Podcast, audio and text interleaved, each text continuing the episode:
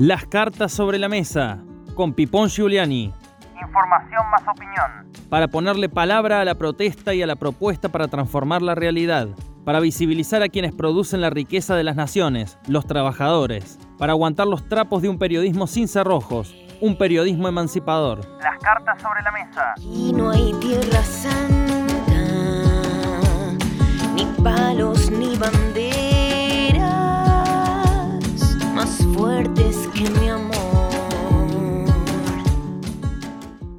Río Cuarto es escenario por estos días de un ejercicio de extorsión y chantaje impúdico de parte de la Sociedad Anónima de Transporte que tiene el monopolio del sistema del transporte urbano en la capital alterna de la provincia y que lo realiza contra la municipalidad y contra la ciudadanía, las mujeres y los hombres de a pie, los laburantes que son el público que utiliza el servicio de ómnibus en nuestra ciudad.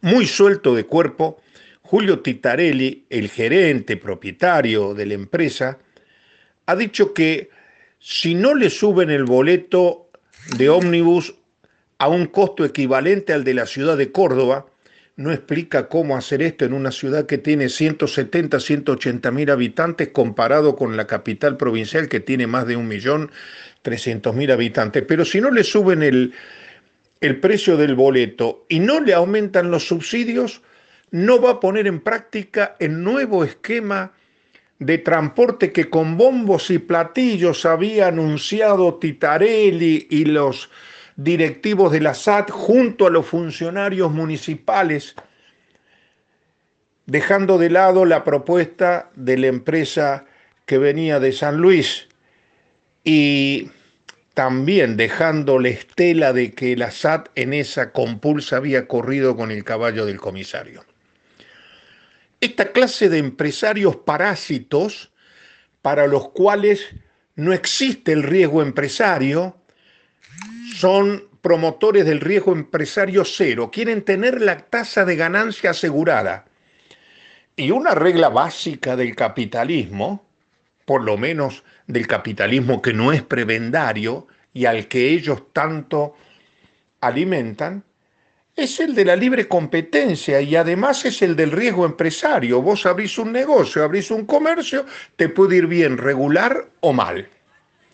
Ahora, aprovecha su posición dominante como monopolio, algo que siempre hemos cuestionado.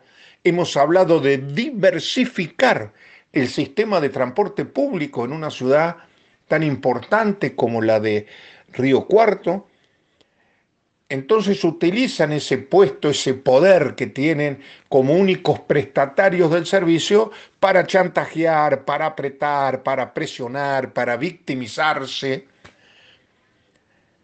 La verdad es que habrá que ver cómo responde la municipalidad. Ha dicho que dentro de 15 días la empresa debería estar firmando el convenio por el cual pone en funcionamiento el nuevo sistema de transporte. La realidad indica de que ese nuevo sistema de transporte, tal como están dadas las cosas, no se va a poner en práctica.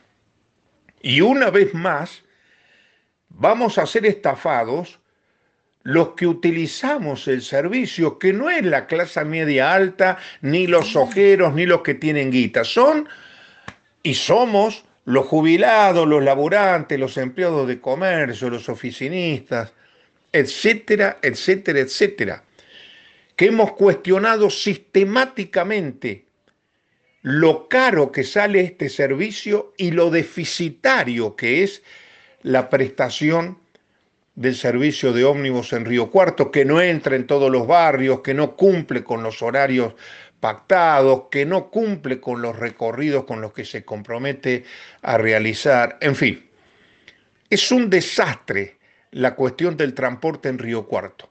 Y hoy se ha puesto negro sobre blanco, una realidad que viene desde hace mucho tiempo.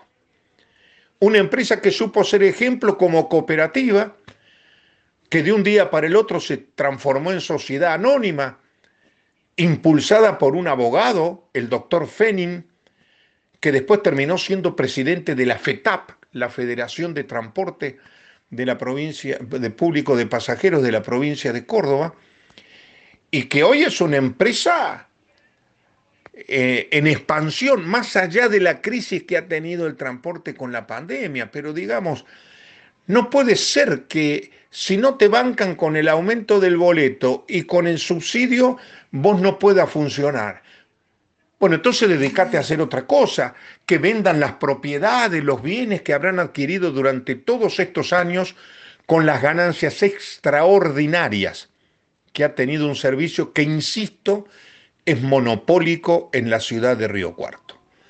Ojalá las autoridades esta vez se pongan los pantalones largos y sean capaces de ponerle el cascabel al gato. Nos volvemos a encontrar en unos días aquí en FM Al Toque. Será hasta entonces. Chau.